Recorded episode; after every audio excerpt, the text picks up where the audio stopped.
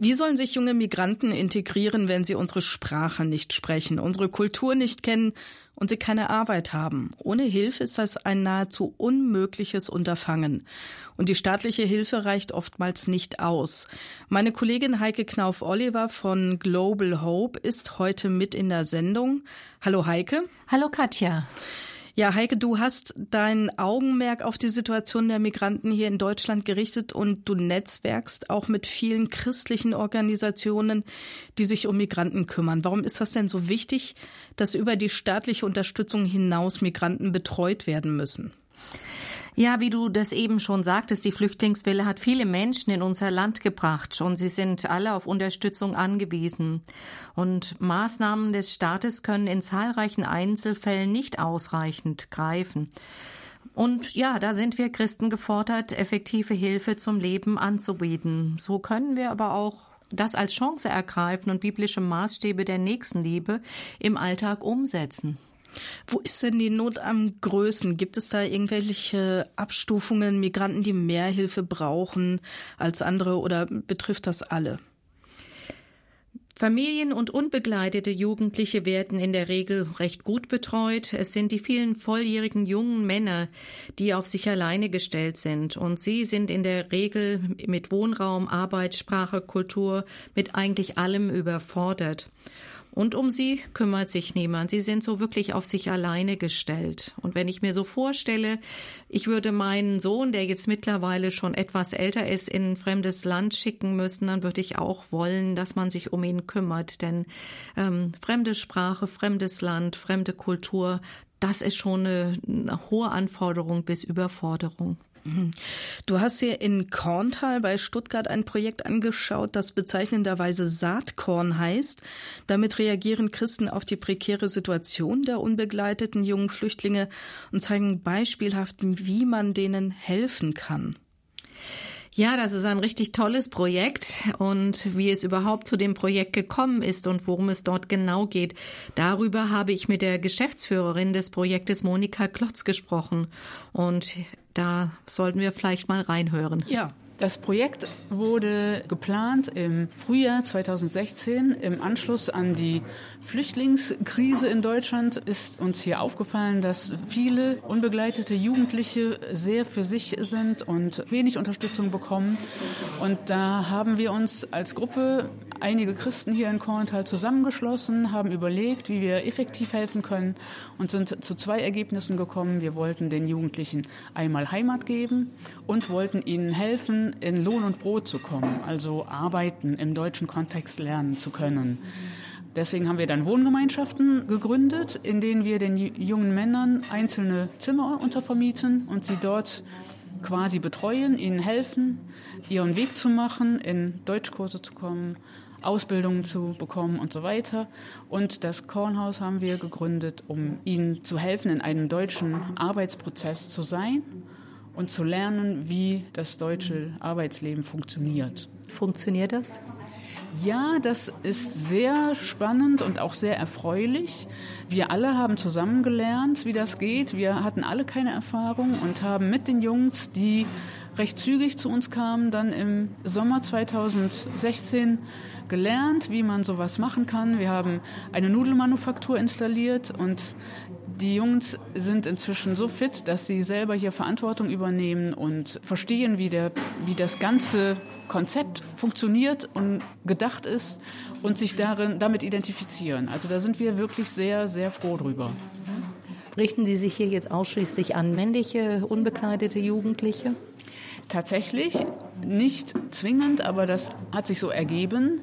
Zum einen, weil hauptsächlich junge Männer gekommen sind und auch weil es aus den Kulturen heraus nicht so gut möglich ist, dass Männer und Frauen zusammenleben, äh, unverheiratet oder in, im Single-Status. Deswegen vermieten wir nur an junge Männer, aber die kommen aus unterschiedlichen Kulturen, aus unterschiedlichen Religionen und wohnen bei uns alle zusammen. Wie viel sind das derzeit? Wir haben zurzeit acht Zimmer untervermietet und betreuen noch einige so beiläufig mit, die im Dunstkreis so dazukommen. Aus welchen Nationen kommen die? Die meisten kommen aus Syrien und dann kommen einige aus Afghanistan. Welche Erwartungen haben Sie an das Projekt? Wir sind jetzt schon sehr ähm, froh, wie es sich alles entwickelt hat. Die jungen Männer haben sich sehr gut entwickelt. Die haben ein sehr gutes Deutsch gelernt in dem einen Jahr, wo sie jetzt bei uns sind. Die sind auch sehr zielstrebig, wollen ihr Leben hier stabilisieren in Deutschland und wir erwarten, dass das so weitergeht. Und ein großer Punkt ist, dass wir uns wünschen, dass es auch von der Landesregierung als förderungswürdig eingestuft ist. Da sind wir gerade mit dem Integrationsministerium im Gespräch, dass es halt als auch regulär gefördert wird, ähm, weil wir sehr überzeugt sind von dieser Kombination Heimat geben und Arbeitsprozess beibringen. Das kombiniert sich sehr gut und ist sehr effektiv in den Leben der jungen Männer. Und wie sehen die Aussichten aus? Also wie sind die Chancen, da in, in gefördert zu werden? Wir hoffen, dass die gut sind. Wir haben zwei informelle Rückmeldungen bekommen, ähm, dass das nicht abwegig ist, aber wir haben noch keine äh, festen Zusagen, weil wir denken, dass das auch ein Prototyp ist, der nachahmungswürdig wäre. Ja, Monika Klotz, Geschäftsführerin von Projekt Saatkorn, spricht über die Hintergründe des Projekts. Natürlich wollten wir auch von ihr wissen, was denn ihre persönliche Motivation ist, dieses Projekt zu leiten. Und da hat sie Folgendes drauf geantwortet. Meiner Beobachtung nach sind es die vielen alleinreisenden jungen Männer, die am häufigsten durch alle Raster fallen, die nicht gewürdigt werden, vor denen man Angst hat und die man meidet. Und sie quasi der Kriminalität und falschen Einflüssen in die Arme treibt dadurch. Wenn wir sagen, Deutschland hat ein Problem mit zu vielen ausländischen, alleinstehenden jungen Männern, lösen wir es am wenigsten dadurch, dass wir sie sich selbst überlassen. Das ist meine Überzeugung. Aber wenn wir uns mit ihnen konsequent auseinandersetzen, entdecken wir, dass es normale Menschen, in Anführungsstrichen, mit Wünschen, Sehnsüchten, Ängsten und Freuden sind. In dem Projekt geht es ja auch darum, christliche Werte und den christlichen Glauben zu vermitteln. Wie reagieren denn die Projektteilnehmer darauf, wenn sie mit ihnen über den christlichen Glauben sprachen? Was bewirkt das bei denen? Viele kommen aus arabischen oder muslimischen Kulturen. Dort durchdringt der Glaube quasi alle Lebensbereiche. Deshalb ist es für sie völlig natürlich, über den Glauben zu sprechen. Und sie erwarten es von uns Christen, dass wir über unseren Glauben auch sprechen, dass wir unseren eigenen Glauben überhaupt kennen und auch zu ihm stehen.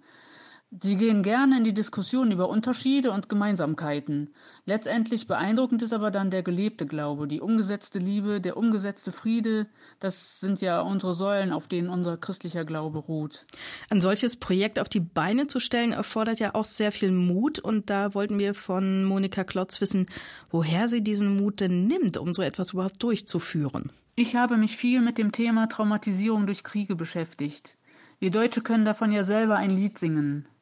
Zu beobachten, dass andere Völker aktuell auch mit diesen Problemen beladen werden, finde ich persönlich bestürzend. Und dass sie damit ausgerechnet am liebsten nach Deutschland wollen, finde ich sehr berührend. Mir ist es ein Anliegen, dass wir das, was wir in unserer eigenen Geschichte erlebt und gelernt haben, an andere weitergeben. Unserem Volk wurde damals viel geholfen, jetzt können wir anderen Völkern helfen. Wir Deutschen haben so viel zu geben und sind meiner Meinung nach jetzt auch dann an der Reihe. Und diese Einstellung möchte ich gerne konkret umsetzen. Vielleicht gibt es ja jemanden, der ebenfalls junge Migranten bei der Integration unterstützen möchte und ein ähnliches Projekt plant. Dazu erklärt Monika Klotz, was dafür denn nötig ist. Man braucht ein Team, auf das man sich verlassen kann, in dem die einzelnen Personen sich gegenseitig vertrauen und in dem es eine möglichst große Schnittmenge an gleichen Werten gibt, weil man sich ja mit so vielen anderen Kulturen auch auseinandersetzen muss. Man braucht kreative Köpfe, die die lokale Situation gut einschätzen können und sich darauf auch einstellen können. Und man braucht finanzielle Ressourcen oder einen stabilen Freundeskreis, der die Finanzen bereit ist zu spenden, weil äh, wir haben die Erfahrung gemacht, an irgendwelche äh, Landesmittel oder so zu gelangen, ist doch ein schwierigerer Weg. Und man braucht einen langen Atem. Die Gesellschaft steht nicht mehr auf Flüchtlingsprojekte, da muss man dann doch sich oft sehr durchwühlen. Und man braucht Flexibilität und die Bereitschaft, sich so weit wie möglich in die anderen Kulturen hineinzudenken. Es ist unfassbar, wie unterschiedlich kulturelle Prägungen sind. Und es ist Illusion, dass man es lernen kann, sich gegenseitig nachzuvollziehen. Und natürlich gibt es auch immer wieder besondere Erlebnisse in der Begegnung mit den jungen Migranten. Monika Klotz schildert ihr persönliches Highlight dazu. Es gibt viele sehr schöne Erlebnisse und es ist dauernd sehr spannend bei uns. Was mir zum Beispiel sehr gefallen hat, ich möchte mal einen kleinen Moment rausgreifen, beispielhaft auch, ähm, war, als ich beobachtete, als einer unserer Jungs, der jetzt seit zwei Jahren bei uns ist und wirklich alles aufgesogen hat, was er bei uns lernen kann, äh, wie der einen, der neu komplett neu gekommen war und dessen Sprache er auch gar nicht kannte, äh, begann in unserem Café einzuarbeiten. Er hat das so sensibel und freundlich und gleichzeitig so souverän gemacht, dass der Neue das gut akzeptieren konnte und sich ernst genommen fühlte.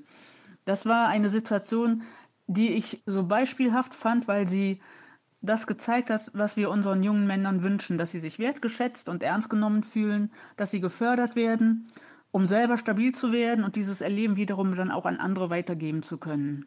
Und dennoch hat sich uns die Frage gestellt, ob diese Unterstützung nicht eher ein ja, sagen wir es mal, Tröpfchen auf den heißen Stein ist, wenn man bedenkt, wie viele junge Migranten eigentlich auf eine solche Hilfe angewiesen wären. Inzwischen betreuen wir über 20 junge Männer, auch deshalb, weil die meisten so in unserem Dunstkreis dann bleiben, wo wir gar nichts gegen haben. Und wir können durch unsere Arbeit auch auf die Umstände und Nöte dieser Gruppierung aufmerksam machen und vielleicht auch helfen, Ängste und Vorurteile abzubauen.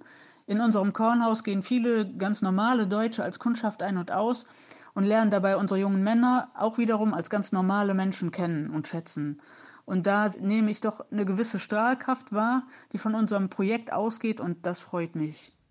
Ja, soweit Monika Klotz, Geschäftsführerin des Projektes, das ja bezeichnenderweise Saatkorn heißt, Heike.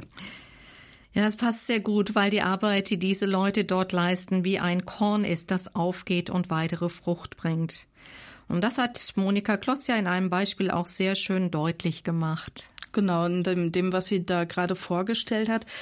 Ganz zu Beginn in eurem Gespräch, da war auch von einer äh, Nudelmanufaktur und von einer Wohngemeinschaft die Rede. Ich nehme mal an, Heike, dass du das auch angeschaut hast. Ich habe das nicht nur angeschaut, sondern ich habe das also auch getestet und vor allen Dingen die tollen Nudeln, die dort produziert werden, die kommen dort auf den Tisch und die werden von netten jungen Migranten serviert, einmal von denen ähm, produziert, ähm, gekocht und dann auf den Tisch gebracht. Und das war ein wirklich tolles Erlebnis. Ja, das glaube ich. Und was du dort konkret erlebt hast, das hören wir uns gleich mal an nach der Musik.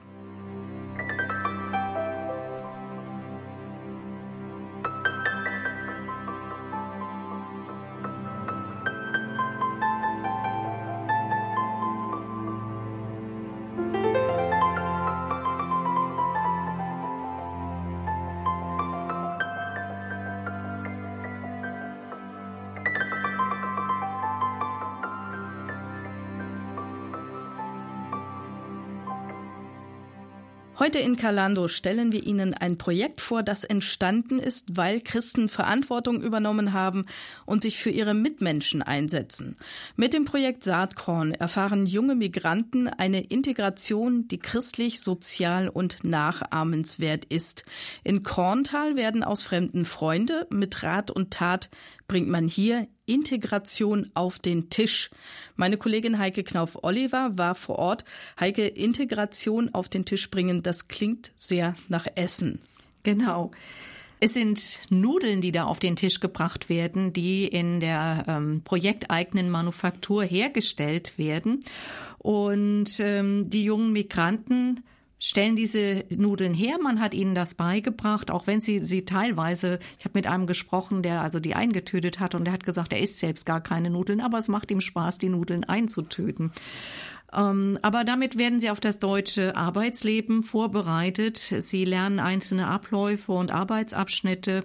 Und ja, wie die Nudeln hergestellt werden, das hat mir Chris Ricker ähm, erklärt. Er ist Mitarbeiter im Kornhaus und so nennt sich die Nudelmanufaktur und das daran angeschlossene Begegnungscafé auch.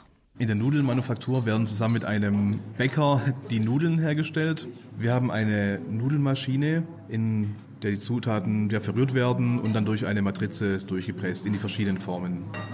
Und ähm, gerade bei den Spaghetti ist es viel Handarbeit. Die werden müssen noch händisch ähm, in Form gebracht werden und danach werden die Nudeln getrocknet und dann abgepackt in verschiedene Konfektionen. Also Chris Ricker ist Mitarbeiter im Kornhaus und du hast dir, wie du das gerade schon sagtest, die Nudelmanufaktur auch von innen angeschaut. Ja, das habe ich. Also man hat mich da netterweise reingelassen. Das also ist auch kommt nicht selbstverständlich, ne? Nein, da kommt nicht jeder rein. Also man hat ja auch gewisse hygienische Standards halt eben auch ähm, zu wahren. Und von daher durfte ich also bis ein, zu einem bestimmten Abschnitt da reingehen, durfte mir das ansehen. Und ja, und das war sehr interessant, den jungen Leuten da zuzuschauen, wie sie da halt eben werkeln und ihre Arbeit tun. Und da hast du auch noch äh, mit den Leuten entsprechend gesprochen, die da gerade beschäftigt waren. Genau, da habe ich nur getroffen. Er ist einer der jungen Migranten, die dort in der Nudelmanufaktur arbeiten. Und er hat mir erklärt, was er dort macht. Zuerst gibt es einen Jungen, der macht die Nudel und wenn die Nudeln sind bereit, wir kommen und machen verbacken. Einfach verbacken und andere Chef, sie schreiben auf die Zettel, wie, viel äh, sollen wir verbacken? 500 Gramm und, äh, oder 250 äh, Gramm und wir machen.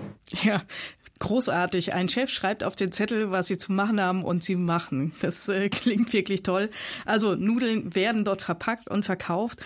Aber wie du es vorhin auch schon mal gesagt hast, ähm, man kann sie tatsächlich auch vor Ort probieren. Genau. Also einen Chef brauchen die immer. Chef ist ganz wichtig, weil es braucht einen, der da den Ton angibt und der ihnen halt eben sagt, wo es lang geht. Ja, zum Kornhaus gehört auch das Begegnungscafé. Dort kann man die handgefertigten Nudeln kosten und auch andere leckere Sachen wie Fladenbrot oder Kaffee und Kuchen genießen. Das klingt super. Du hast im Kornhaus aber erstmal die Nudeln äh, getestet und bist auch dort mit den Migranten ins Gespräch gekommen, die dort arbeiten. Da hören wir jetzt auch mal rein. Herzlich willkommen bei uns im Kornhaus. Mhm. Möchten Sie gerne essen oder etwas trinken? Ich würde gerne was essen. Was gibt es denn heute? Da heute haben wir eine vegetarische Soße, Champignon mit der Cremasauce. Dann haben wir auch Beilagesalat, dann haben wir die Kältegetränke. Was empfehlen Sie denn? Äh, die Tagesessen mit ja. Beilagesalat. Okay. Und Sie arbeiten hier? Arbeite ich als ehrenamtlich Arbeit. Gefällt Ihnen die Arbeit hier? Gefällt mir sehr. Habe ich etwas neu gelernt. Äh, die Struktur für die Arbeit in Deutschland, der Arbeitsablauf und die, auch habe ich meine Sprache äh, verbessert. Mhm. Mhm. Woher kommen Sie denn ursprünglich? Ich komme aus Syrien, genau aus Aleppo. Also du hast Nudeln mit Champignon-Rahmsoße gegessen, wenn ich das jetzt so richtig verstanden habe? Die standen an dem Tag auf der Mittagskarte und die habe ich gegessen. Und es gibt also da täglich ähm, meist ein Gericht mit Fleisch und ein äh, vegetarisches Gericht und das war das vegetarische Gericht des Tages. Wie teuer ist das ungefähr? Oh, ich glaube so um die fünf Euro. Also es ist, äh, es ist also gut bezahlbar. Es ist eine gute Qualität und es ist also vom Preis her nicht ganz so teuer. Wie hat's denn geschmeckt wenigstens? Also das wollen wir dann natürlich auch noch wissen. Es war super lecker, super füllend, aber auch super lecker. Also der junge Mann, der dich da bedient hat, sagte, er habe schon viel gelernt über die Arbeitsabläufe und auch über die Sprache. Das ist ja im Grunde auch das Ziel des Projektes. Richtig, dass halt eben das in, möglichst in Kombination gelernt wird. Ja, die jungen Leute sollen lernen, wie in Deutschland ein Arbeitsprozess abläuft, wie man serviceorientiert handelt und sie sollen natürlich auch die deutsche Sprache anwenden. Und sie freuen sich auch, wenn sie mit den Kunden ins Gespräch kommen können. Und da merkt man auch schon ganz deutliche Verbesserungen, so wie Geschäftsführerin Monika Klotz das auch bestätigt hat. Ja, absolut. Die lernen hier diesen Slang-Deutsch sprechen und können mit den Kunden beobachte ich immer wieder so normales Deutsch sprechen, dass der Kunde denkt, der kann perfektes Deutsch. Aber das hört dann nach drei, vier Sätzen irgendwann dann auf. Aber die ersten Sätze, die sind so perfekt Deutsch, dass man da keinen Unterschied mehr merkt. Also es gibt dann auch eine gewisse Selbstbestätigung. Absolut, ja, absolut das ist richtig. Das macht den jungen Männern selber auch Spaß natürlich. Und sie lernen auch überhaupt umzugehen mit dem Deutschen. Mhm. Sie lernen mit dem deutschen Geld hantieren, sie, äh, sie lernen das hier alles zu überblicken. Also das macht schon sehr viel Sinn. Dieses Projekt läuft jetzt wie lange? Der Verein wurde gegründet im August 2016 Und das Kornhaus haben wir im Juni 2017 eröffnet. Wir haben mit den Wohngemeinschaften angefangen und dann das Kornhaus im zweiten Schritt eröffnet. Und wie finanziert sich das Ganze? Also wir kriegen einen kleinen Teil durch die Mieten, die die jungen Männer uns über das Jobcenter zu zahlen haben. Und einen kleinen Teil durch das Kornhaus erwirtschaften wir. Aber der, der absolute Löwenanteil sind Spenden von Freunden des Werkes und auch Firmen aus der Umgebung, die das Konzept verstanden haben und förderungswürdig finden. Äh, da sind wir aber immer unterwegs, um da die Unterstützung einzuholen. Ja. Also da gibt es verschiedene Möglichkeiten, das Projekt zu finanzieren. Jetzt hattest du ja auch eher die eher seltene Gelegenheit, muss man ja sagen, wie du es eben schon sagtest, aufgrund der Hygienevorschriften, die dort herrschen, ähm, konntest du aber trotzdem auch die Leute treffen, die das Essen zubereitet haben und zu sehen, wo das gekocht wurde. Also du durftest tatsächlich in die Küche des Kornhauses und hast mit dem Koch gesprochen. Und was er dir da so erzählt hat, wie das so in der Küche läuft, das hören wir gleich nach der Musik.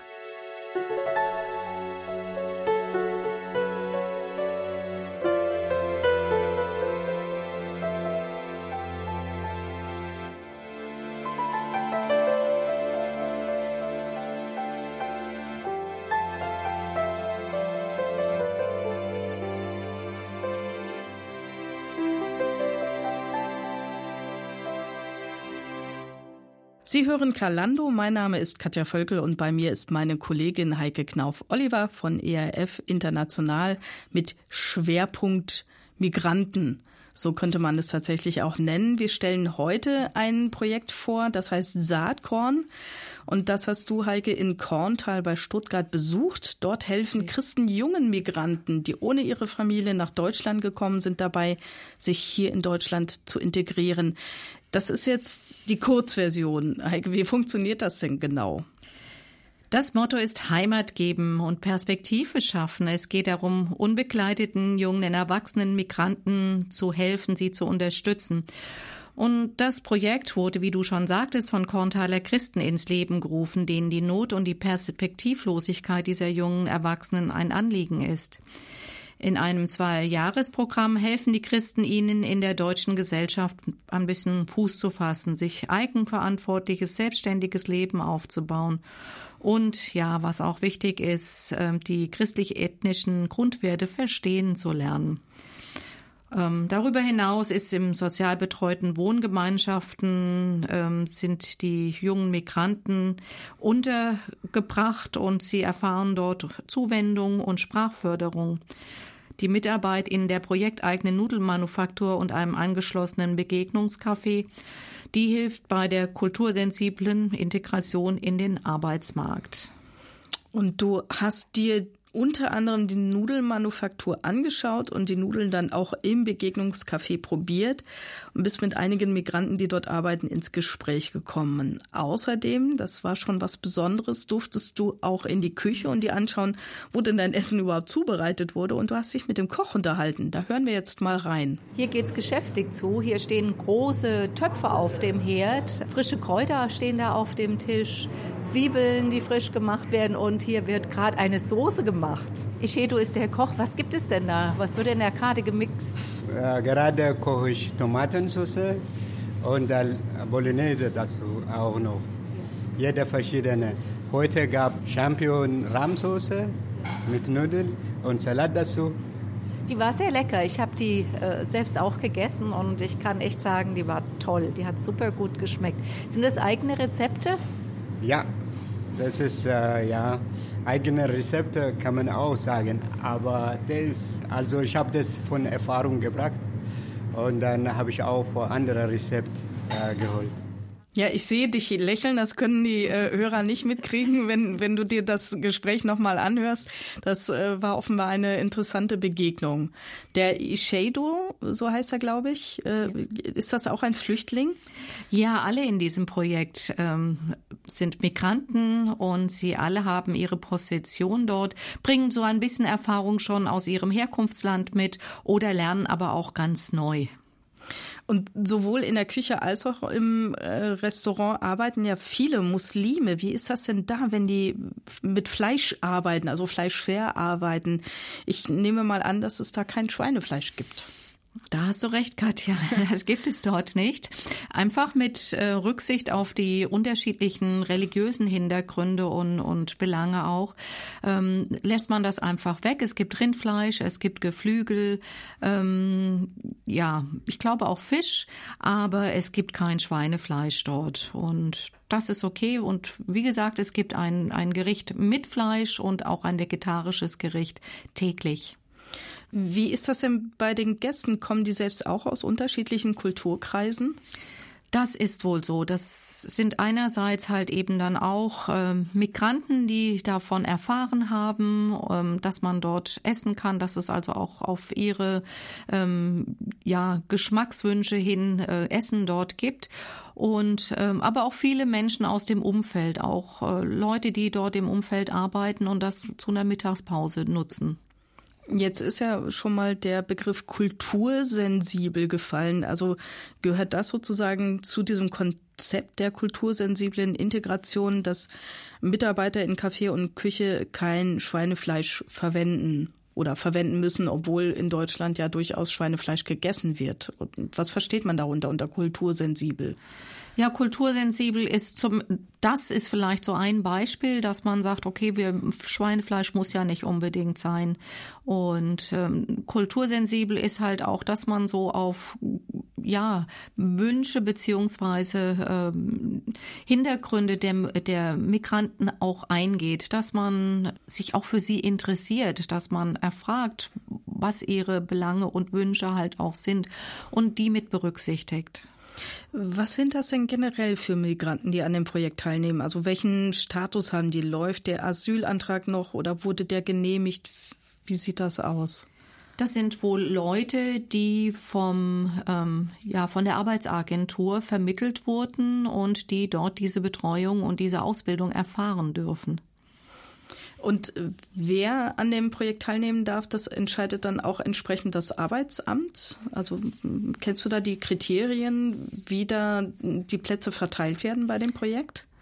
Es gibt halt ähm, eine bestimmte Anzahl von Plätzen und die können gefüllt werden und diese Plätze, also die mit Absprache der Projektleitung und dem Arbeitsamt beziehungsweise der Arbeitsagentur werden diese Plätze dann zugewiesen.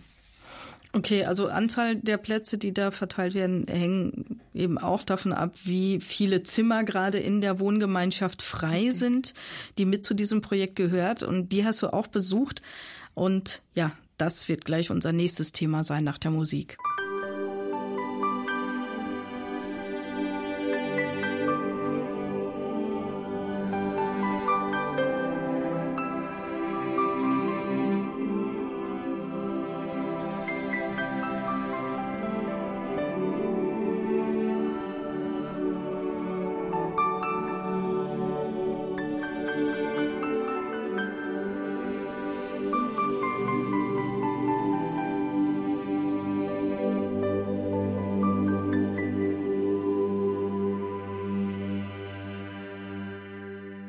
Heute stellen wir in Kalando das Projekt Saatkorn vor, das unbegleitete junge erwachsene Migranten betreut und ihnen hilft, sich zu integrieren. Meine Kollegin Heike Knauf-Oliver war vor Ort und hat sowohl mit den Projektverantwortlichen als auch mit einigen der Projektteilnehmer gesprochen. Heike, du hast ja unter anderem die Nudelmanufaktur, das Begegnungscafé und die Küche angeschaut und mit den jungen Leuten dort gesprochen, die da gerade arbeiten. Jetzt ist nur wenige Gehminuten von diesem Arbeitsplatz entfernt die Unterkunft der jungen Männer und dort bist du auch zusammen mit Monika Klotz gewesen. Ja, und was du da erlebt hast, das hören wir uns doch einfach mal an. Dann gehen wir mal einfach durch die Wohngemeinschaft und da werden wir eine, einige Bewohner antreffen.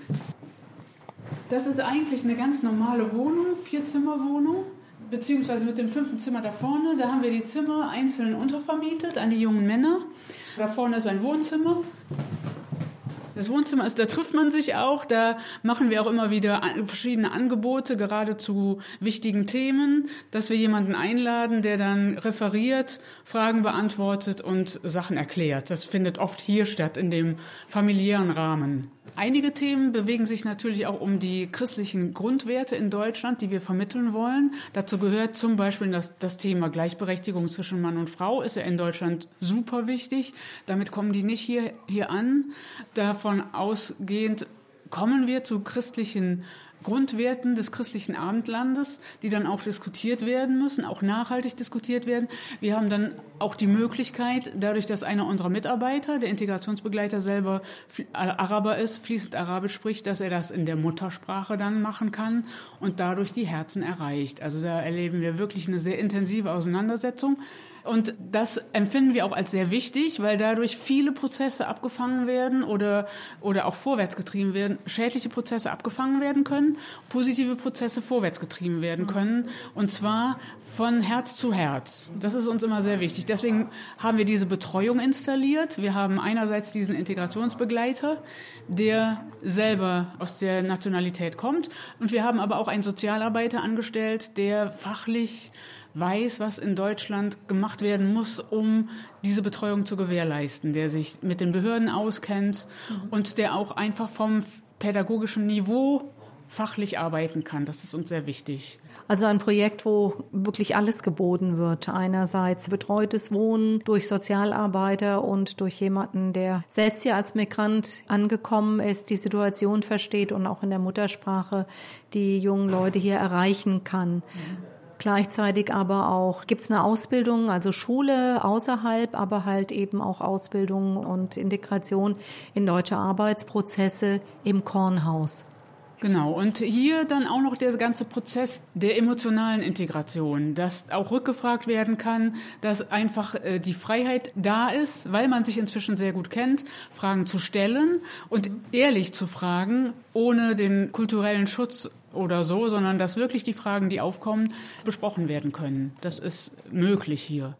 Zu Beginn sagte Monika Klotz, dass ihr auch auf einige Mitbewohner treffen werdet und die habt ihr dann auch tatsächlich betroffen. Unter anderem den von ihr erwähnten Integrationsbegleiter. Er heißt Mahir Gayoun, dieser Integrationsbegleiter, und hat selbst einen Migrationshintergrund. Und ich habe mit ihm über seine Arbeit und seine eigenen Erfahrungen dort natürlich auch gesprochen. Also ich lebe in Deutschland seit über 18 Jahren und ich arbeite hier in diesem Projekt seit Dezember 2016 und begleite die Jungs halt hier beim Behörden oder beim ihrer Bewerbungsschreiben, beim Schulen, äh, Sprachkursen und überall. Das heißt, Sie kennen das, Sie wissen, wie es denen jetzt derzeit geht, in welchen Stadien sie sind, was sie so durchmachen, wie sie sich auch gemütsmäßig wahrscheinlich hier befinden.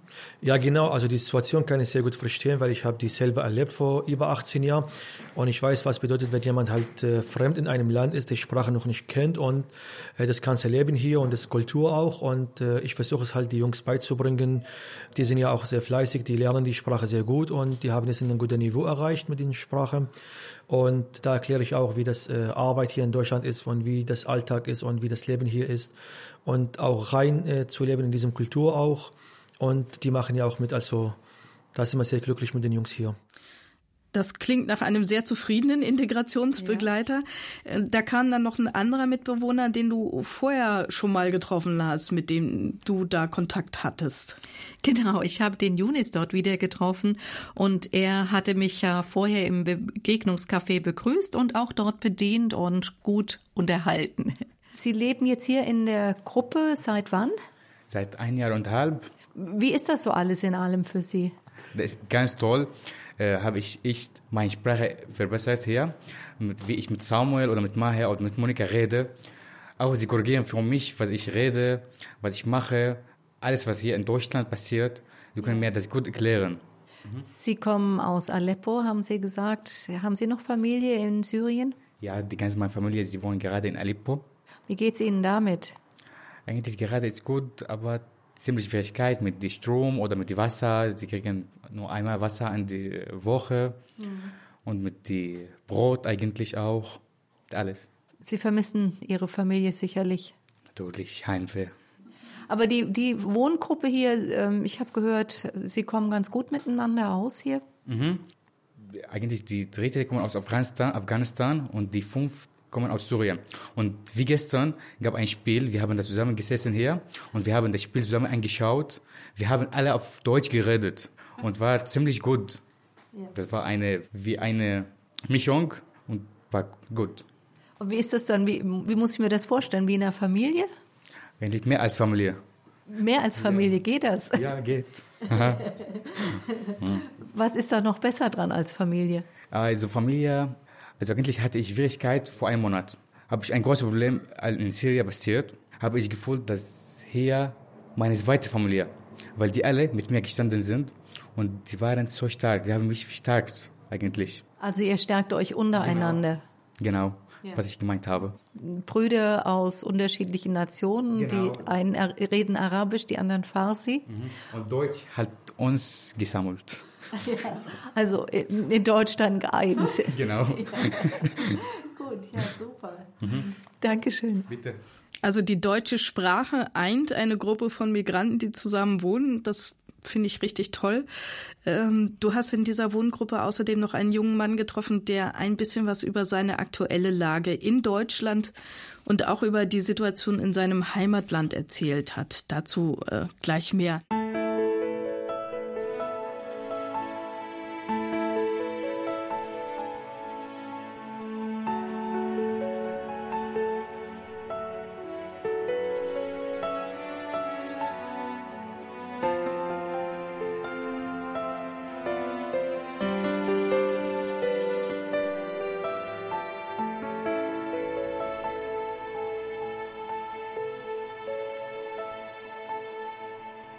Heute stellen wir das Projekt Saatkorn vor, das sich in Korntal bei Stuttgart befindet. Dieses Projekt hilft unbegleiteten jungen, erwachsenen Migranten. Es betreut sie und hilft dabei, sie zu integrieren. Meine Kollegin Heike Knauf-Oliver war vor Ort und hat sowohl mit den Projektverantwortlichen als auch mit einigen der Projektteilnehmer gesprochen. Zum Projekt gehört unter anderem eine Wohngemeinschaft, die hast du auch besucht, Heike, und was da so im Wohnzimmer passiert, das haben wir eben schon gehört. Jetzt befinden wir uns sozusagen in einem weiteren Raum dieser Wohngemeinschaft, in dem junge männliche Migranten wohnen. Vielleicht noch ein Satz vorweg, Heike. Du bist da nicht alleine hingegangen, sondern du warst in Begleitung. Genau, die Geschäftsführerin Monika Klotz ähm, hat mich begleitet und hat mir also auch einiges dort erklärt, hat mir die Jugendlichen vorgestellt und ja, mir an ein oder anderer Stelle dann auch gesagt, was da passiert. Das ist jetzt die Gemeinschaftsküche. Ja, genau, hier wird auch gekocht. Ich persönlich habe viele interessante Gerichte kennengelernt, mhm. weil die Jungs, einige von denen wirklich sehr gut kochen können mhm. und uns dadurch auch was beibringen. Also man kann nicht sagen, dass die nur von uns was bekommen, sondern wir bekommen auch ganz viel von denen. Also da sind wir wirklich sehr beschenkt. Was gibt es denn da so an Mahlzeiten, die wir jetzt nicht so in üblicherweise auf dem Speiseplan haben? Ja, also was mich am meisten beeindruckt hat, war das arabische Frühstück. Das habe ich ganz am Anfang vor zwei Jahren kennengelernt. Wenn Sie da zum Frühstück eingeladen werden, dann brauchen Sie den ganzen Tag nichts mehr essen. Dann sind Sie für den Rest des Tages satt. da gibt, gibt es so ein reichhaltiges Angebot. Dann ist der Tag. Äh, was gibt es da? Also so ähm, ein Fool nennt man das, die sind so Erbsen und Hummus, Tabula und es gibt auch äh, dieser Babaganush nennt man das, eine äh, mhm. gekochte Aubergine plus mhm. Salat und äh, Fladenbrot, arabisches Brot dazu. Ich habe gesehen, das arabische Frühstück wird auch im Kornhaus genau, angeboten. Genau, genau. Das haben wir dann schnell da auch übernommen, weil wir auch da äh, Leute haben, die es vorbereiten können. Das ist dann ein großer Teller mit Falafeln, Fritten sind ganz wichtig. Tomaten, Eier. Also das ist sehr, sehr deftig und sehr nahrhaft. Und dann ist hier Abdullah. Abdullah, woher kommen Sie? Ah, ich komme aus Afghanistan. Wie lange sind Sie schon in Deutschland? Also seit fast zwei Jahren. Da bin ich hier. Arbeiten Sie auch im Kornhaus, im Café mit? Ja, ich arbeite auch. Also manchmal bin ich in der Theke und manchmal helfe ich in der Küche. Also mhm. okay. zum Beispiel Nudeln verpacken oder mhm. andere Sachen machen. Ja. Und ansonsten, was machen Sie neben, äh, neben dem Job im Kornhaus? Also ich mache gerade Hauptschulabschluss mhm. mhm. und dann mh, hm, habe ich eine Stelle, also Ausbildungsplatz In Ludwigsburg als äh, Feinwerkmechaniker. Also. Das heißt, da machen Sie, dann müssen Sie hier wegziehen. Das ist dann die Unterstützung, die von hier kommt. Also das wird dann halt von hier mit unterstützt. Wir suchen mit ihm zusammen dann Wohnmöglichkeit, schauen, wo die Schule ist und übergeben ihn dann quasi an den Ausbilder, Ausbildungsbetrieb, mit dem wir auch einen guten Kontakt haben. Und so wird das dann hoffentlich reibungslos weitergehen mit ihm. Wichtig ist noch zu erwähnen, der Abdullah wurde abgelehnt. Der hat eigentlich keine Erlaubnis bekommen, in Deutschland zu bleiben. Damit waren wir nicht einverstanden und haben uns sofort auf die Socken gemacht, um für ihn eine Ausbildungsmöglichkeit zu bekommen, Ausbildungsplatz, mhm. weil dadurch kommt er ins sogenannte Ausbildungsasyl, mhm. kann die drei Jahre in Deutschland bleiben mhm. und zusammen mit den zwei Jahren, die er dann schon hier ist, ist er fünf Jahre in Deutschland und das erhöht seine Chancen, dann doch hier bleiben zu können, weil der Abdullah ist in seiner Heimat des Lebens bedroht. Abdullah, Sie kommen aus Afghanistan, genau. sagten Sie. Können Sie sagen, woher? Aus Bamian. Also in Bamian also wohnen viele Schiiten-Leute mhm. und es ist schwierig, wenn man nach Kabul fährt mhm. und der, der Weg ist sehr also gefährlich für Schiiten-Leute. Mhm. Also die Taliban, äh, die töten also die Schiiten, die mögen keine Schiiten. Deswegen ist für uns sehr schwierig. Also jetzt ist aber erstmal durch die Ausbildung ist erstmal ähm, sichergestellt, dass Sie hier bleiben können. Ja. Ne? Sie können hier in Deutschland bleiben. Sie haben erstmal vorübergehend noch Aufenthaltsrecht, können die Ausbildung hier beenden. Aber vielleicht müssen Sie hier aus der Wohngemeinschaft weg. Wie ist das denn dann? Also ich weiß nicht, das ist sehr schwierig. Also hier ist wie eine Familie für mich. Also wie, wie ich meine Heimat also verlassen habe, zum Beispiel, das ist auch so schwierig. Zum Beispiel. Äh, Wir passen auf dich auf. Ah ja, alleine in andere Stadt wohnen ist sehr schwierig. Zum Beispiel hier habe ich viele Freunde, mhm. also schwierig Freunde zu finden. also Freunde aus arabischer Herkunft. Also, äh, ich habe viele Freunde Deutsche oder zum Beispiel Araber oder Afghaner. Mhm. Viele Leute habe ich hier kennengelernt. Und hier in der Küche, da ähm, esst ihr auch manchmal gemeinsam, also nicht nur die Mitbewohner aus Syrien und Afghanistan, sondern auch Deutsche. Ja, natürlich. Manchmal also kochen wir zusammen und essen wir auch zusammen. Die Araber kochen arabische also Essen, wir kochen afghanisch Essen und dann essen wir zusammen. Also dass Mitbewohner wie Abdul dann auch irgendwann wieder ausziehen und die Wohngemeinschaft verlassen, kommt natürlich auch vor. Und wenn man dann noch bedenkt, dass Jules sagte, diese Gemeinschaft sei mehr als eine Familie, da kann man sich schon vorstellen, dass das nicht so ganz einfach ist, oder? Abschied nehmen ist schwer und besonders halt eben von Menschen, die einem nahestehen, die einem an, am Herzen liegen. Und wenn der Abschied nicht schwer fällt, dann ist auch die Beziehung vielleicht nicht ganz so tief. Und in dem Fall ähm, sind die Beziehungen schon recht eng, denn diese Wohngruppe hat natürlich auch so, so ein bisschen Familienfunktion übernommen. Und diese jungen Männer, die haben ihre Familien in ihren Ländern zurückgelassen, äh, mussten dort Abschied nehmen, haben sich jetzt neu neu gefunden und ähm, ja, und nun müssen sie halt wieder Abschied nehmen, um neue Schritte in ihrem Integrationsleben in Deutschland zu gehen. Aber sie sind gut vorbereitet. Also du hattest den Eindruck, dass die da schon aufgefangen werden und vielleicht auch noch ein Stück darüber hinaus betreut werden. Auf jeden Fall. Also es ist die die Kontakte brechen auch nicht ab. Also es hat Monika Klotz dann auch noch mal gesagt, die müssen ihren ihren Weg dann gehen, aber sie haben auch Anlaufstellen und Gesprächspartner und da sind ja Freundschaften entstanden, die wie wo, wo man wie Geschwister halt eben auch miteinander umgeht.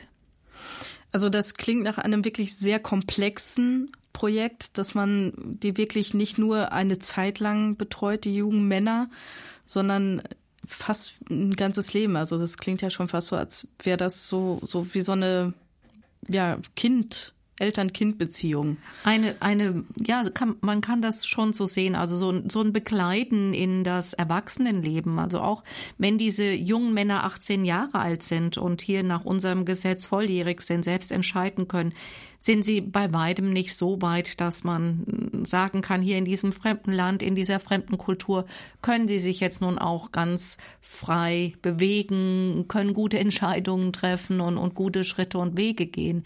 Da brauchen sie Bekleidung, da brauchen sie jemanden, der sie an der Hand nimmt. Und da ist es gut, wenn sie eine Orientierung bekommen, auch über das hinaus, was sie in den zwei Jahren erfahren.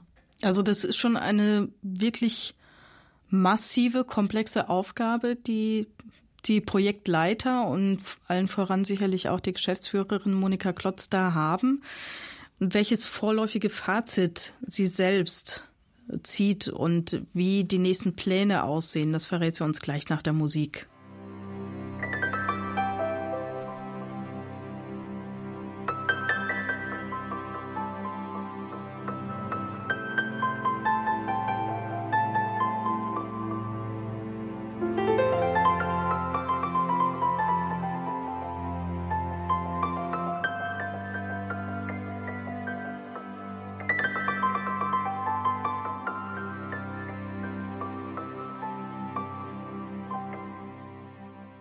Heute stellen wir das Projekt Saatkorn in Korntal bei Stuttgart vor, das unbegleitete junge erwachsene Migranten betreut und ihnen hilft, sich zu integrieren. Meine Kollegin Heike Knauf-Oliver war vor Ort und hat sowohl mit den Projektverantwortlichen als auch mit einigen der Projektteilnehmer gesprochen. Heike, wie lange gibt es dieses Integrationsprojekt denn jetzt schon? Ja, wohl knapp zwei Jahre. Und ich habe auch mit Monika Klotz darüber gesprochen und welches Fazit sie bisher zieht, wie sich das Projekt entwickelt hat und wie es weitergeht. Das hat sie mir erzählt und da hören wir jetzt gleich hinein. Wir sind mit den Behörden immer ausführlich im Gespräch und wir haben von äh, zum Beispiel vom Jugendamt auch sehr klar äh, gesagt bekommen, dass der Bedarf, den wir gesehen haben vor zwei Jahren, inzwischen da auch gesehen wird und versucht wird zu decken. Und wir versuchen da in Zusammenarbeit mit den Behörden den bestmöglichen Weg zu finden, wie man diese jungen Männer integrieren kann, damit die stabil in Deutschland sein können, also sich ein stabiles Leben aufbauen können. Und ähm, wir merken immer wieder, gerade wenn die jungen Männer hier Besuch bekommen, von ihren Freunden, die noch irgendwo in Asylwohnheimen äh, leben, wie viel besser zum Beispiel die Sprachfähigkeit unserer Jungs ist. Mhm. Dass die sehr viel größere Fortschritte gemacht haben, die die anderen noch nicht machen konnten. Mhm. Und wir haben immer wieder auch Anfragen von jungen Männern, die gerne hier ins Projekt rein wollen, weil sie die Umgebung hier schätzen. Mhm. Und deswegen ist unser großer Plan, unser großes Ziel, da noch lange unterwegs zu sein, ähm, weil wir Integration halt weiter fassen als nur Wohnraum zur Verfügung stellen und Hartz IV zu zahlen und ein Ausbildungs- oder irgendwie ein Praktikumsplatz zu organisieren, sondern wir denken, die, die jungen Männer haben das Recht darauf, dass sie als Mensch wahrgenommen werden, dass man ihnen ich sage immer, ihnen ein Gesicht gibt. Wir wissen genau, wie der Abdullah tickt, wir wissen, wie der Yunus tickt. Das sind zwei völlig unterschiedliche Menschen und das, wir haben die kennengelernt und das, da haben sie das Recht drauf, dass sie, man sie kennenlernt und sich mit ihnen auseinandersetzt. Und so in die Richtung möchten wir gerne weiterarbeiten. Ja, was mich auch noch interessiert hat, war, welche Beobachtungen Frau Klotz und der Integrationsbegleiter in Bezug auf mögliche Spannungen gemacht haben und wenn es so unterschiedliche Kulturen und Religionen, wenn die so aufeinandertreffen, was da so passiert. Äh, eigentlich, äh, wie Sie gesagt haben, hier äh, sind Christen und Muslimen. Unter Muslimen gibt es auch Schiiten und Sunniten. Und seit die Jungs da bei uns sind, also es gab mehrere Gespräche über Religion unter den Jungs und mit uns auch. Also hier äh, herrscht eine Religionfreiheit. Also wir reden über Christentum, über Islam, über Schiiten, Sunniten und wir leben alle gleichzeitig in Frieden hier. Also bis jetzt haben wir kein einziges Problem gehabt wegen Religion. Also jeder darf sagen, was er glaubt und kann auch seine Glaube auch praktizieren und hat äh, keiner von uns bis jetzt gestört. Das ist ja auch praktisch. Sie selbst kommen ja aus einem Land, was überwiegend vom Islam geprägt ist. Sie selbst sind aber Christ und ähm, können somit halt eben auch gut, ganz gut beide Seiten verstehen und auch unter beiden Seiten vermitteln. Genau, also äh, ich komme aus äh, islamischen Land, aus dem Irak und äh, ich habe mehrere Gespräche auch mit den Jungs hier gehabt über Religion, über Islam, über Christen. Ich sagte meine Meinung und wie ich glaube und was ich glaube. Die Jungs sagen das auch und wir haben uns gegenseitig verstanden und haben wir überhaupt keine Probleme gehabt damit. Bevor die Jungs hier in das Projekt reinkommen, äh, sprechen wir mit denen und äh, machen so eine Art Bewerbungsgespräch. Und wir fragen immer die Frage ab, ob es okay ist, wenn Bewohner mit einer anderen Religion mit in dem Projekt sind. Und da hat sich keiner je gegengestellt, aber es war uns wichtig, das im Vorfeld abzuklären, dass da eine gewisse Toleranz auch mitkommt, damit wir hier keinen Krieg im Haus haben. Das ist, glaube ich, ganz vernünftig, denn man hört immer wieder von anderen Stellen, dass es da doch halt auch hier in Deutschland äh, unter Christen und Muslimen oder Schiiten und Sunniten dann doch Auseinandersetzungen gibt. Und das ist, glaube ich, ganz wichtig, dass man darauf achtet. Ja, und dazu kommt ja noch, dass Monika Klotz als Frau die Leitung hat, also die Chefin ist und es mit jungen Männern zu tun hat, die überwiegend einen muslimischen Hintergrund haben, wo Frauen ja eher eine untergeordnete Rolle haben. Ja, das hat mich auch interessiert und da habe ich also auch noch mal ganz spezifisch nachgefragt, wie das so für Sie ist. Ja, das war am Anfang sehr interessant und auch spannend, auch für mich, weil ich da keine Erfahrung mit hatte. Mir sehr geholfen haben zwei Aspekte. Zum einen, unser Vorstandsvorsitzender ist selber auch äh, Migrant aus dem Sudan, Yasser Erik. Der hat ganz explizit mich immer vorgeschoben oder vorgestellt und sich zu mir bekannt als Chefin hier in diesem Bereich. Und unser Integrationsbegleiter, der Iraker ist und auch selber Migrant ist, mit dem habe ich abgemacht, dass er immer Chefin zu mir sagt, auch vor den Jungs. Also er nennt mich nur Chefin und das hat äh, sehr viel bewirkt, dass die Jungs mich auch als Chefin wahrnehmen und ernst nehmen und auf mich hören und umsetzen, was ich sage.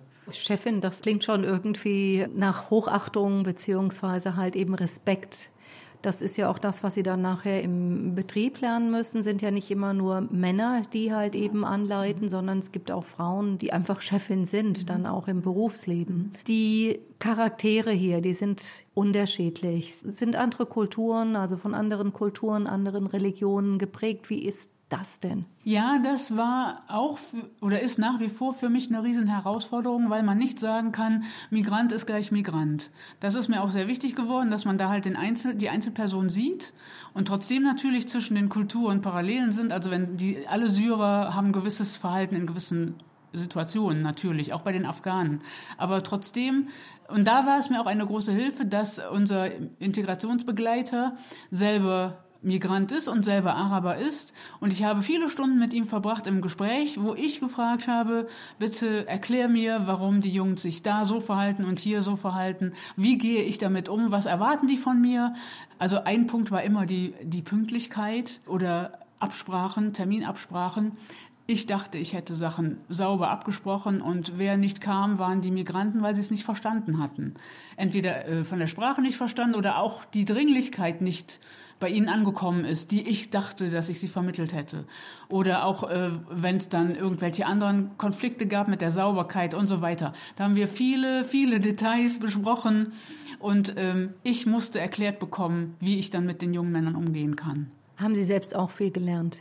Definitiv. Ich habe sehr viel gelernt. Ich hatte vorher auch sehr viel Respekt vor der Situation und auch Sorgen, wie der Umgang mit den jungen Männern klappen würde. Und da habe ich gemerkt, dass die, natürlich bringen die eine große Lernfähigkeit mit, sind ja junge Männer, die merken, dass wir sie ernst nehmen und lassen sich darauf ein und gehen dann auch mit mir als Person um. Also wir haben da jetzt so ein Verhältnis, wo man sich als Menschen begegnet und dieses, dieses Flüchtling und Deutscher, das hat sich aufgelöst und man ist da auf Augenhöhe. Jeder lernt auf seinem Gebiet dazu und man ist gemeinsam unterwegs. Also das hat sich eher dahin verschoben. Das finde ich sehr, sehr schön. Also offensichtlich ist das auch ein eingespieltes Team mittlerweile. Heike, du hast das Projekt kennengelernt. Welches Fazit ziehst du denn? Lohnt sich das? Ist das nachahmenswert? Auf jeden Fall ist es nachahmenswert. Also ich wünschte mir noch ganz viele solcher Projekte. Und das, was ich da in Korntal erlebt habe, das war schon für mich jetzt erstmal erstmalig, einmalig. Aber ähm, ja, auf jeden Fall kann man da was lernen. Ich habe, stehe mit Monika Klotz im Gespräch und habe sie halt eben auch gefragt, wie, wie das jetzt ist, ähm, wie sich das entwickelt hat. Und sie sagt, ähm, seit September, Oktober haben die ersten Teilnehmer, die vor ein bis zwei Jahren kamen, das Projekt durchlaufen. Sie haben eine sehr gute Sprachfähigkeit jetzt erlangt und sich in, in Korntal super eingelebt. Und ähm, für einige von ihnen konnte ähm, ein Studien- oder Ausbildungsplatz gefunden werden und einige sind noch im Bewerbungsprozess. Erfreulicherweise hat sich die Zusammenarbeit für das Projekt mit den Behörden, die für die jungen Männer zuständig sind, auch weiter sehr gut entwickelt. Ich glaube, die freuen sich auch, dass sie da so ein bisschen Unterstützung kriegen, dass sie da nicht alleine nur auf behördlicher Ebene da ähm, handeln müssen. Die Arbeit und die Initiative wird mit viel Hochachtung bewertet. Sie werden sehr gut unterstützt mit Infos und gutem Rat. Und ja, und sie hat auch gesagt, im August konnte dann ein weiteres Gebäude mit fünf Wohnungen angemietet werden. Das ist ja eine tolle Erweiterung. Mhm. Und das wurde auch Zug um Zug renoviert. Und seit November konnten weitere junge Männer einziehen. Also das Projekt hat sich offensichtlich auch noch vergrößert vor welchen Herausforderungen, vor welchen besonderen Herausforderungen muss man dann ja dazu sagen, weil es immer herausfordernd ist, ähm, stehen die Projektleiter denn jetzt aktuell, also die wir jetzt so noch nicht angesprochen haben? Die neuen Teilnehmer, die seit Oktober, November dazugekommen sind, sind meist Schwarzafrikaner. Und leider haben die in Deutschland viel weniger Chance auf ein Bleiberecht. Das ist ein großes Problem. Sie sind auch dazu kommt, dass sie weniger gebildet sind und einige mussten im Projekt alphabetisiert werden. Sie haben teilweise Schreckliches auf der Flucht erlebt. Sie sind meist übers Mittelmeer gekommen und das hat sie seelisch sehr beeinträchtigt. Also die sind sicherlich sehr traumatisiert ja, dann auch. Ja, ja, also absolut. Also da ist eine ganz andere Herangehensweise sicherlich auch gefragt. Aber Monika Klotz sagt, jeder Einzelne ist wichtig und die Projektverantwortlichen schauen, wie sie ihnen Gutes tun können. Sie beten, dass sie die Gegenwart Gottes in ihrem Leben erleben und dass sie unseren Gott als den fürsorgenden Gott kennenlernen, mhm. der ihre Not kennt und der diese Not auch wenden kann. Ja, Monika Klotz hat anfangs von der Motivation gesprochen, aus der sie das macht. Was hat dich denn daran auch vielleicht beeindruckt? Wenn du das so miterlebt hast? Hm, ja, Monika Klotz sagt, sie sei erschüttert über die große Not, die in den einzelnen Leben der jungen Männer und auch die sie da erlebt und auch die Aussichtslosigkeit, mit der sie sich herumschlagen müssen. Ich glaube, wenn man da so vor Ort ist, direkt mit ihnen zu tun hat, dann spürt man das und dann, dann ja, färbt das so ein bisschen auf einem selbst ab. Und sie hofft, dass ihnen die Zeit in Korntal ähm, im Projekt Saatkorn zum Segen wird, mhm. dass ihr Leben stabilisiert wird. Sie ist auch erschrocken über die viele Arbeit, die man hat, wenn man effektiv helfen will. Sie arbeiten unheimlich viel und trotzdem ist diese Hilfe wirklich nur ein Tropfen auf dem heißen Stein. Und trotzdem macht sie weiter. Trotzdem macht sie weiter und trotzdem, ich glaube, je mehr sie da tut, den Eindruck hatte ich, das unterstelle ich ihr jetzt einfach mal so, je mehr sie gibt, desto mehr gibt es auch ihr und desto mehr Mut kriegt sie auch. Und ja, das erleben wir ja selbst, wenn wir geben, kommt da auch ganz viel zurück. Und das ist, das ist schon eine tolle Sache. Und ich denke, ich möchte sowas machen und ich möchte auch andere ermutigen, da einzusteigen und, und sich in, in solchen Projekten zu engagieren. Du hast da ja viele verschiedene Menschen getroffen und bist mit denen ins Gespräch gekommen. Was hat dich denn da am meisten beeindruckt? Also was war vielleicht so dein persönliches Highlight an dem Tag, als du da warst? Naja, das Essen war super gut, das hat mir erstmal gut geschmeckt. Dann so dieses Engagement mit dem diese jungen Leute da halt ihre Arbeit machen und, und, und wie bestrebt sie sind, das auch gut zu machen und sich da einzufügen und zu lernen. Und ja, so halt ihre, in, in ihr Leben hier in Deutschland, hier, hier angekommen sind und das auch spüren wollen, angekommen zu sein. Das hat mich schon sehr beeindruckt. Auch die Wohngemeinschaft, diese äh, Diskussionen, die da stattfanden, die Fragen, die gestellt wurden, äh, diese Offenheit auch, die mir entgegengebracht wurde. Das war rundum, ja, schon ein tolles Erlebnis. Und die Menschen, so im Einzelnen, also Monika Klotz beeindruckt mich mit ihrem Engagement natürlich sehr, aber auch die jungen Leute, wie sie die, die Akzeptanz ähm, in einem ganz anderen Umfeld, in einer anderen Kultur, äh, wie sie damit umgehen, das war toll. Und es gibt ja jetzt nicht nur diese Kalando zum Projekt Saatkorn, sondern du hast auch einen Artikel darüber geschrieben. Erzähl uns ein bisschen mehr dazu. Ja, der, der Titel hat die Überschrift Integration mit Nudeln. Das klingt nach einem guten Gericht, also hat auch wieder mit Essen zu tun, mit Genuss. Also du ähm, fühltest dich integriert offenbar in dem Moment, als du die Nudeln gekostet hast. Absolut. Also ich liebe natürlich auch Nudeln ähm, und diese Kombination mit mit wirklich guten Zutaten Zutaten. Das war schon toll. Hat mir sehr gut getan, gut geschmeckt. Und so heißt also nun auch mein Artikel und er gibt einfach noch mal ein Stück weit die Erfahrung wieder. Man, also wenn man die Kalando nicht ganz hören kann oder will, dann kann man den Artikel lesen. Er ist in vier Minuten zu lesen und verschafft einen Überblick zu dem, was ich dort erlebt habe, woraus dieses Projekt besteht.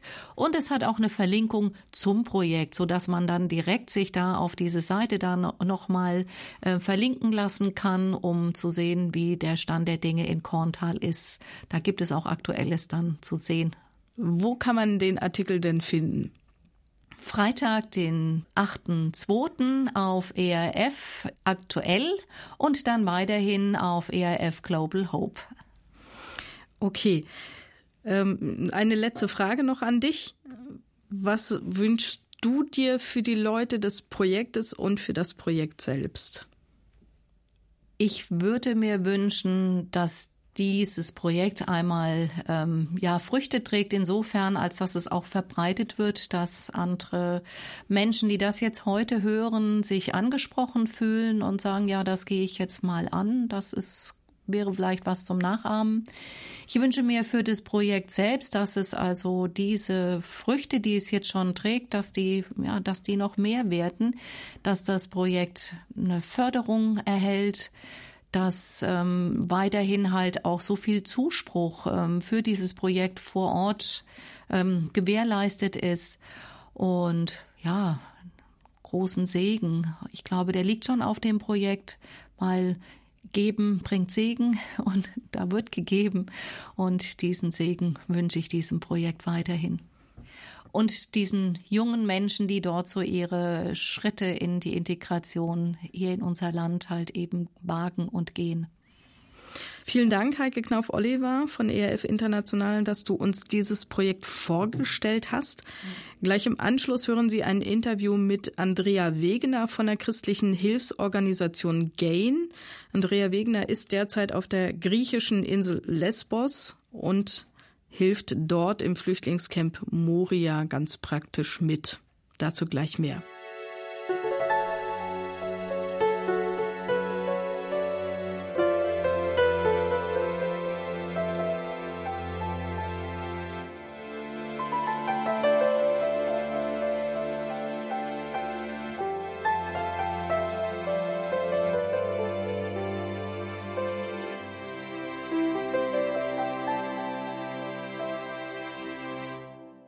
Heute haben wir in Kalando das Projekt Saatkorn vorgestellt, das unbegleitete junge erwachsene Migranten betreut und ihnen hilft, sich zu integrieren.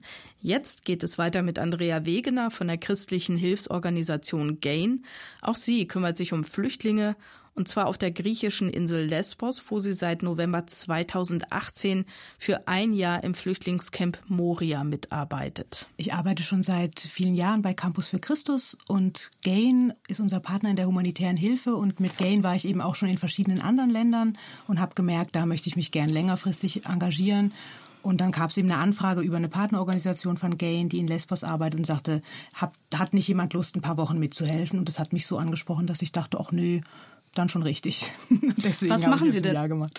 Ja, was genau. machen Sie denn dort genau? Ähm, ich arbeite unter einer ähm, griechischen Hilfsorganisation, die im Camp für zum Beispiel Kleiderverteilungen unter Neuankömmlingen verantwortlich ist und für die Unterkunft, also dass die in Zelten oder Containern und so weiter ein Plätzchen finden. Und meine persönliche Verantwortung ist das Warenlager, dass eben diese Kleiderpakete vorbereitet sind, dass Klamotten sortiert werden, diese Sachen alle.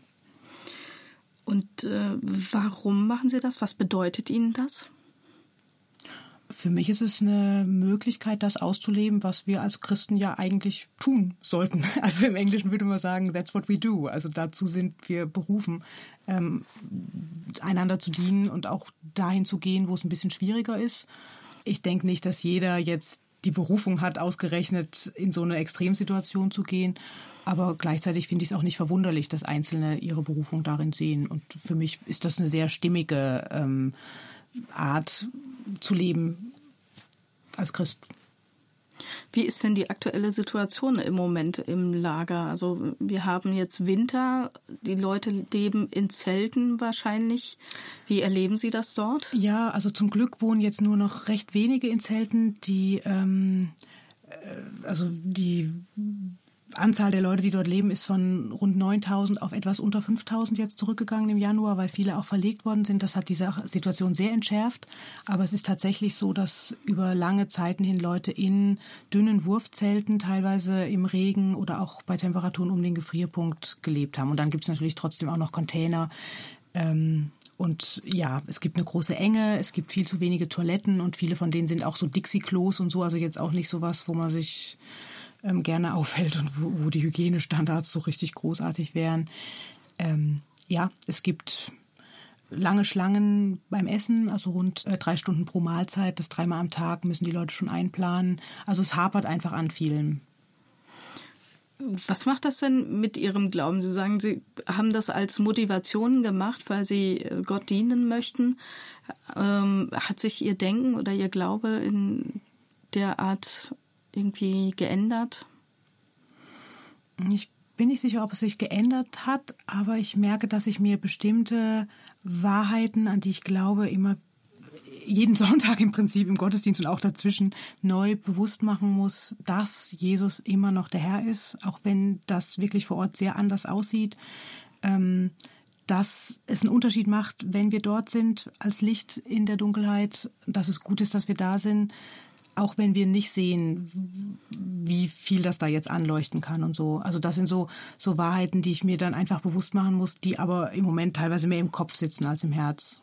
Ähm, aber es hilft mir. Und eben, ja, ich weine eben auch viel, wenn ich bete, dass ich auch sage, was, was soll das jetzt hier? Ja, warum können wir nicht ein bisschen mehr geben? Wir sind doch hier alle Christen. Wir, wir wollen das Beste und gleichzeitig ist es nie genug.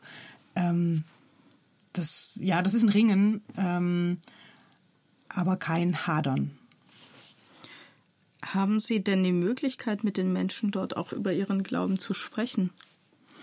Wir müssen da auf dem Gelände sehr vorsichtig sein. Ähm, es gibt wirklich sehr klare Regeln, dass wir auch keine Bibeln oder auch handgeschriebene Bibelverschen weitergeben.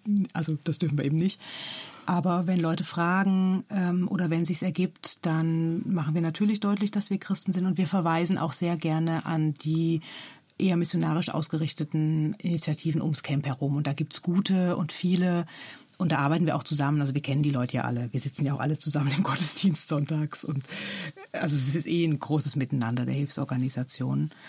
Und ähm, das finde ich, finde ich gut. Ich finde diese Arbeitsteilung auch gut zu sagen. Die einen konzentrieren sich eben auch darauf und äh, achten auch darauf, dass das nicht vermischt wird und die Leute eben nicht ähm, Sachen von uns, also Geistliches annehmen, weil sie sich davon Vorteile versprechen, sondern dass das wirklich getrennt ist. Und gleichzeitig darf ich wissen, dass die Leute, die Interesse haben, wirklich auch Möglichkeiten haben, Jesus kennenzulernen. Gibt es eine Situation, die Sie besonders beeindruckt hat, wo Sie sagen, das war ein ganz besonderes Erlebnis? Ach, man hat schon viele auch schöne schöne Begegnungen. Also eine eher niedliche war so an meinem letzten Dienstag. Ähm, da habe ich mit bei den New Arrivals auch geholfen, Essen auszugeben. Und meine Mitarbeiterin dort, die war schon länger da und sagte, ja, als sie dann fragten, wer ist das denn hier, deine neue Helferin, da sagt sie, oh, her name is Andrea. Und dann habe ich gesagt, na ja, ich bin Deutsche, eigentlich spricht man meinen Namen anders aus. Ich bin Andrea. Und dann habe ich da so fünf oder sechs Afghanen, die also da stundenlang versuchen, meinen Namen richtig auszusprechen. Andrea, Andrea, Andrea. So, und ähm, wir haben einfach so viel gelacht. Und das sind so Momente, wo ich dann merke, ja, ähm, es, ist, es ist schön, hier zu sein. Es ist schön hier zu sein. Vielleicht ist das ein Stichwort für manch anderen Hörer, der das jetzt hört, der entweder sagt, das möchte ich auch gerne erleben oder der sagt, ich möchte auf andere Art und Weise irgendwie helfen. Auch mir hat Gott das aufs Herz gelegt. Welche Möglichkeiten gibt es da? Das ist gut möglich. Also man kann einerseits über Gain ähm, geben und gehen und andererseits auch direkt über die Hilfsorganisation, ähm, unter der ich dort arbeite. Also es gibt äh, eine Seite auf der gain-germany.org Seite. Ähm, Wir werden den Link auch nochmal bei uns auf die genau. Internetseite setzen. Und dann gibt es eben wirklich die Möglichkeit, entweder mit einem Team, zum Beispiel von Gain, ähm, für eine oder zwei Wochen hinzugehen oder auch als Privatperson, ähm, sich direkt bei Eurorelief zu bewerben. Das ist die Organisation, unter der ich arbeite, eine griechische Hilfsorganisation Hilfsorganisation. Ähm, da kann man sich direkt bewerben und ab zwei Wochen mitmachen. Und das ist auch eine besondere, besondere Möglichkeit. Das macht ja auch nicht jede Hilfsorganisation. Andrea Wegener von der christlichen Hilfsorganisation GAIN über die aktuelle Lage im Flüchtlingscamp Moria auf der griechischen Insel Lesbos. Vielen Dank für das Gespräch. Ich danke auch. Das gesamte Interview mit Andrea Wegener können Sie übrigens auch anhören auf unserer Internetseite erfplus.de. Und das war's für heute mit unserer Kalando-Sendung zum Thema Heimat geben, Perspektive schaffen. Wir haben das Projekt Saatkorn in Korntal bei Stuttgart vorgestellt und Andrea Wegener von der christlichen Hilfsorganisation GAIN hat über ihre Arbeit im Flüchtlingscamp Moria auf der griechischen Insel Lesbos berichtet. Und damit verabschiede ich mich. Vielen Dank fürs Zuhören. Ich wünsche Ihnen noch eine gute Zeit hier mit unserem ERF Plus Programm. Machen Sie es gut. Tschüss, Ihre Katja Völkel.